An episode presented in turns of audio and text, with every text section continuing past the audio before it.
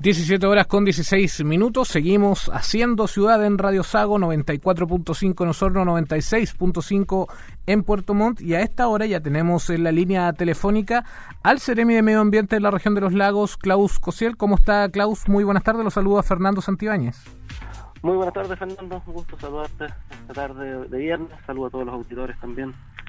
Muchas muchas gracias, Seremi, Klaus Cosiel, Seremi Medio Ambiente, porque vamos a hablar acerca de un tema que em, ha estado en boga durante las últimas semanas, que es la contaminación del río Maullín. Esto es la provincia de Yanquihue. Primero, Seremi, ¿qué tan grave es la contaminación del río Maullín en este momento? Si nos puede explicar y contextualizar.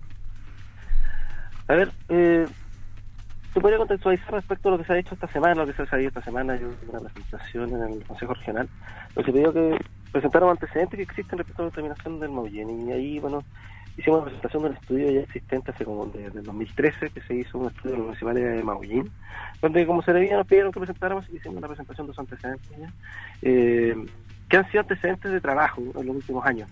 Eh, y donde ya hace siete años se veía que lo que se ve aún también fuentes puntuales de contaminación difusa, que es la dispersión que hay también por las laderas, lo que lo que va escurriendo por los suelos, lo que es una situación que también ocurre en los distintos ríos de la, de la provincia, de la región del país. Ahí lo que podemos, podemos ver en el río Maullín que tenemos situaciones de fuentes puntuales, que me refiero a fuentes puntuales para que lo entiendan los auditores. Los ductos que llevan riles, residuos líquidos, hacia el río, donde tenemos situaciones complejas que hemos ido trabajando, fiscalizando. Por ejemplo, la situación que la empresa sanitaria Sal, en la planta de tratamiento de aguas servidas, que trata el agua servida de Yanquibu Costovaras, donde la, a, través de un trabajo que está hecho eh, desde 2018 a la fecha de fiscalización de manera conjunta con distintos servicios públicos, se ha podido complementar lo que ha hecho la Secretaría de Medio Ambiente y en este momento hay procesos sancionatorios donde se exige por parte de la Secretaría de Medio Ambiente a la empresa sanitaria mejorar estos, su sistema y su generar su planta de tratamiento de servidas para ir disminuyendo y mejorar sustancialmente lo que es una contaminación permanente con de fecales en el río. Es algo que se veía hace siete años, que hemos seguido monitoreándolo, a partir del 2018 a la fecha hemos mantenido un monitoreo y que eso ha permitido avanzar con los procesos de fiscalización.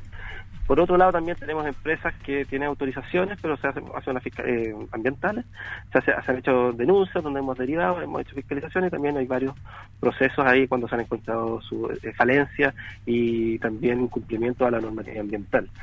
Eh, como en todo, lógicamente, queremos que esto avance, que se solucione estos problemas y eh, hay que avanzar en todo lo que es fiscalización para exigir lo que la normativa eh, establece. Y por otro lado, también tenemos avances, por ejemplo, en Maullín, ya hace siete, hace siete años se hablaba de, oye, hay que avanzar en figuras de protección. ¿Cómo avanzar en proteger este patrimonio natural tan hermoso y significativo que tenemos en la provincia de para, para y en la región?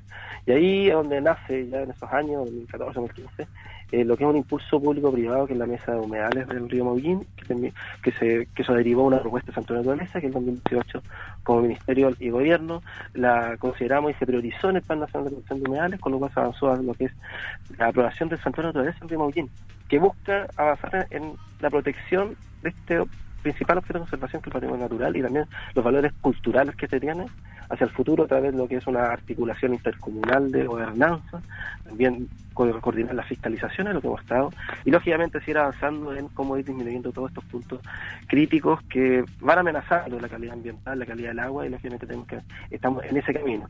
cosas que se han ido observando en el tiempo y seguimos avanzando, lógicamente. Sí, Seremi.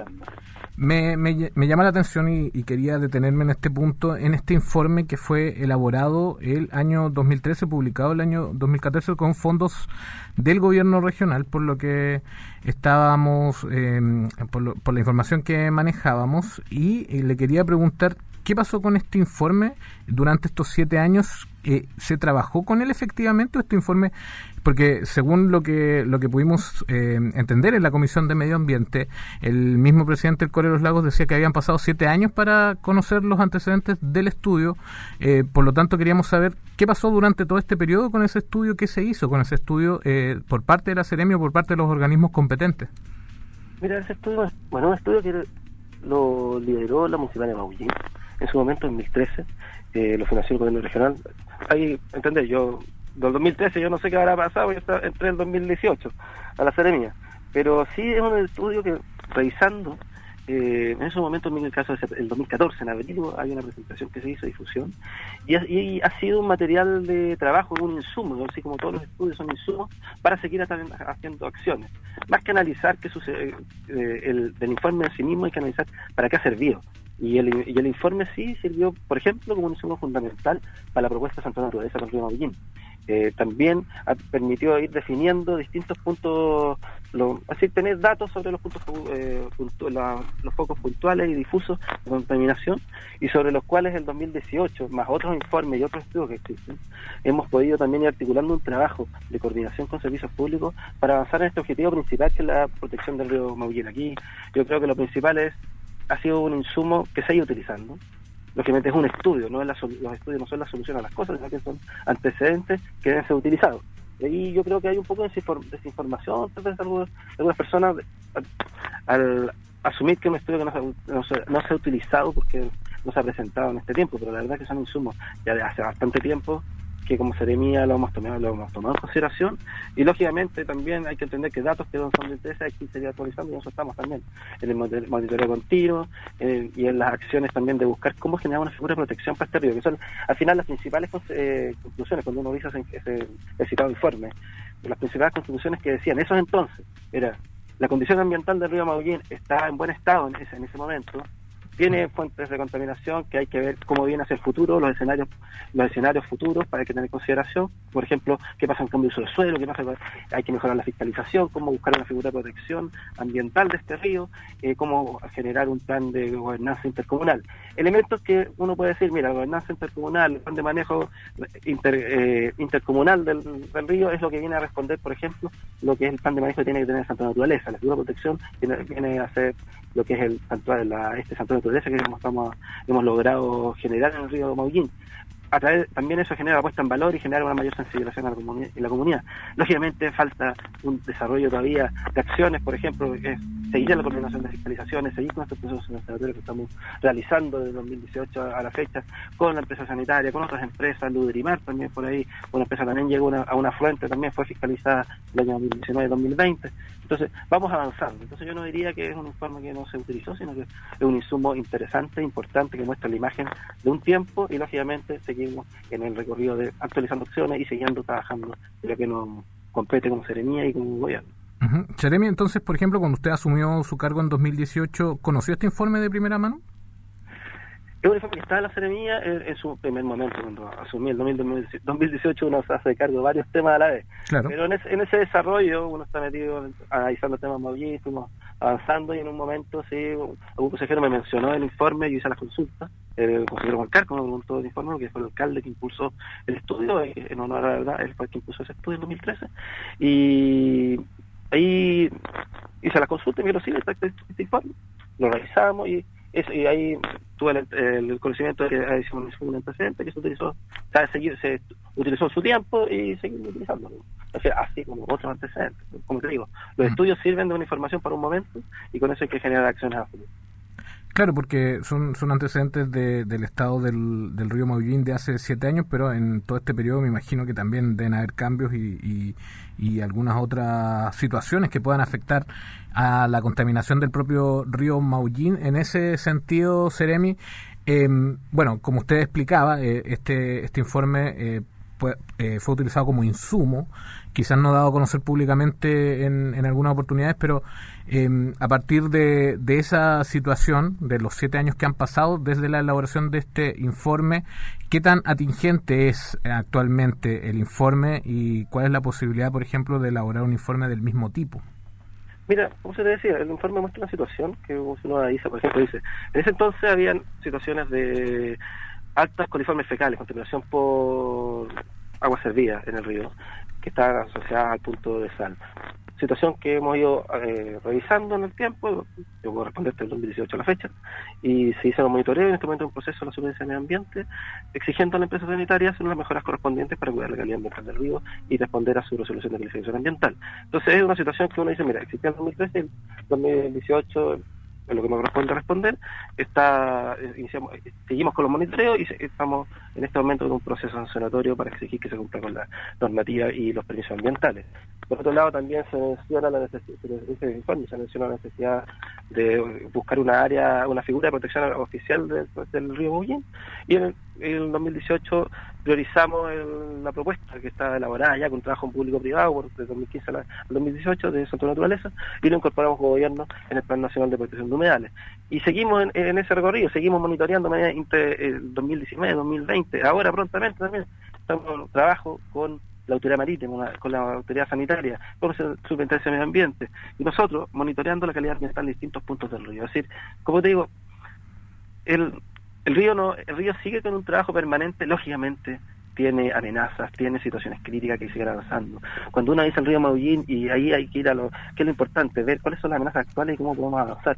Tiene un cambio de uso suelo bastante fuerte en toda su en toda su cuenca, que también uno dice, mira, aquí puede tener sus problemas Tiene tiene una situación con la planta de tratamiento de que se está abordando, porque hay que mejorar eso. Eh, la fiscalización de, los, de las distintas empresas y distintos puntos de contaminación que deben cumplir con la normativa. Eh, y también la búsqueda de lo que va a ser posteriormente el plan de manejo intercomunal de todo este santuario también va a buscar a generar un potenciar el desarrollo sustentable en su cuenca que al final eso busca cuidar este patrimonio ambiental que tenemos que es el santuario de San Mundial.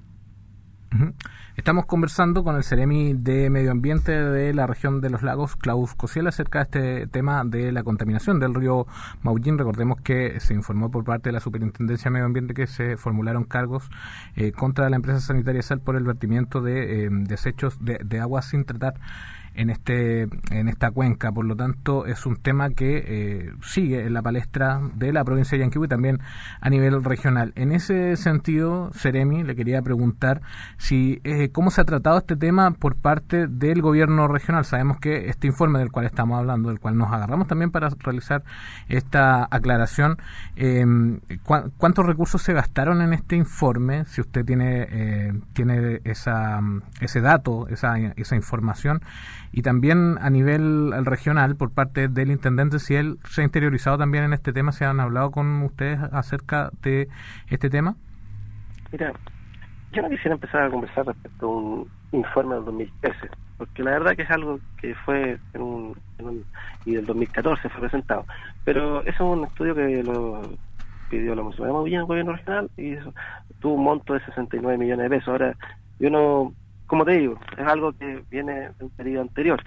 Eh, lo importante aquí es que se ha mantenido un trabajo permanente respecto al río Maullín. Y en su momento, cuando se priorizó la, la búsqueda de generar una, un de naturaleza en el río Maullín, porque se priorizó este, esta propuesta en el Plan Nacional de Humedales, se conversó con el intendente, en ese momento estaba el intendente Harry Jurgensen, y se priorizó y se llevó, se solicitó al presidente que esto se sumara al Plan Nacional de Humedales para lograr una figura de protección en este importante territorio que tenemos en la provincia. Hay muchos informes que vinieron a fundamentar un trabajo público-privado potente desde la mesa de humedales del río Maullín para fundamentar la propuesta de Santa Naturaleza y que ahora ya lo tenemos aprobado en Consejo de Ministros y esperamos que prontamente salga en la de la República, que da un piso cierto, legal de protección ante, por ejemplo, en la evaluación ambiental de proyectos aumenta el estándar que se le exige a todos los que puedan generar un, impacto en este en este santuario, en este río. Eh, en ese sentido, lógicamente el intendente está enterado, hemos también con el intendente Caldo Geise, él también está enterado también de este avance que tenemos en la protección del río Maullín. Yo creo que lo importante a la gente le, le interesa ver cómo vamos avanzando a lograr salir adelante de los problemas ambientales, los desafíos ambientales que tenemos y podemos cuidar nuestro patrimonio ambiental. Hay un una concientización importante, y eso quiero decirlo, eh, desde el 2018 a la fecha, respecto al río Maullín. En la, en la conciencia colectiva, el río Maullín ya eh, se, acá se valora más y se tiene presente de que es un territorio importante para la conservación de diversidad en la, en la región. También, no está mal decirlo, ya en el 2002 se habla, es un sitio prioritario para conservación de diversidad y también tiene sus condicionantes que lo hacen ser un lugar importante de proteger en la estrategia regional de desarrollo también que se está desarrollando, también estamos, estamos eh, se está impulsando a que estos sitios queden marcados a, fuego, por decirlo, para que queden marcados como estos son detonantes de desarrollo sustentable hacia el futuro. Por lo cual, lógicamente, como gobierno estamos conscientes y estamos enfocados en cómo avanzamos en mejorar los niveles de protección de este sitio y entre muchos otros.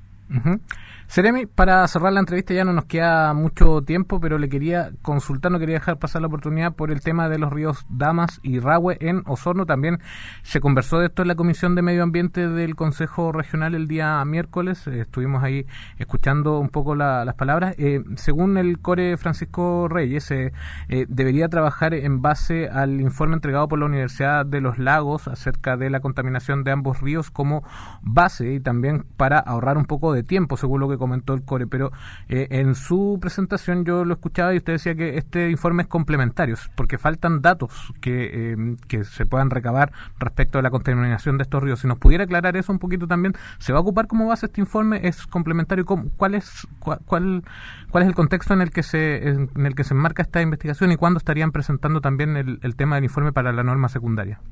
A ver, aquí, el río y Rahue voy a enfocarme en Damas, que ha sido que está más eh, acontecido últimamente, que tiene una situación bastante compleja con la hídrica y la contaminación. Eh, ahí tenemos dos líneas. Uno, el aumento de la fiscalización. Se ha hecho una coordinación de fiscalización interinstitucional con distintos servicios públicos durante el mes de marzo.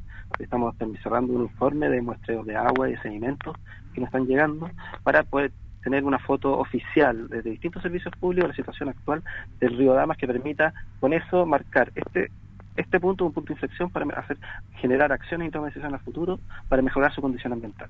Es importante tener datos validados eh, por los servicios públicos para poder generar un cambio hacia el futuro. En eso estamos, estamos cerrando ese, tenemos un compromiso de la Junta de Vecinos, de los notros, que han sido los principales que han estado reclamando en el último tiempo respecto a la situación, porque eh, han sido afectados en su calidad de vida, eh, en presentarles esto estamos terminando, cortando, haciendo algunos ajustes y análisis que permitan cerrar el informe. Y eso seguimos seguimos avanzando, su también, también está haciendo fiscalización y los procesos corresponden. Y en paralelo con el subsecretario de Medio Ambiente, Javier Naranjo, estuvimos también con la Junta de Vecinos en marzo y se tomó el compromiso de como ministerio priorizar la norma secundaria de calidad ambiental para el río Damas y Rahue en ese sentido estamos avanzando, estamos terminando una, una solicitud de necesitamos levantar un estudio que nos permita generar todos los antecedentes correspondientes y que nos permita fundar la norma secundaria con antecedentes técnicos. Aquí uno, lógicamente de repente, ve el fenómeno, el problema, la, denuncia, lo que uno ve y dice, mira, aquí hay el problema. Pero para poder fundamentar una norma tienes que tener antecedentes técnicos, con una metodología y con un seguimiento también que nos permita fundamentar las posteriormente restricciones a todos los usuarios y todos aquellos que hacen uso del río. Eh, y en ese sentido el municipio de Osorno nos presentó, hace, nos envió hace una o dos semanas un informe que ellos elaboraron Conocer los Lagos, que lógicamente estamos estudiando, estamos analizando. Lamentablemente, ahí tengo que decirlo, si no hubieran sumado un inicio en ese proceso técnico, como contraparte, tal, parte técnica, tal vez podríamos haber hecho algunas precisiones que hubiéramos podido tener, decir, mira, con este estilo podemos argumentar ciertas cosas.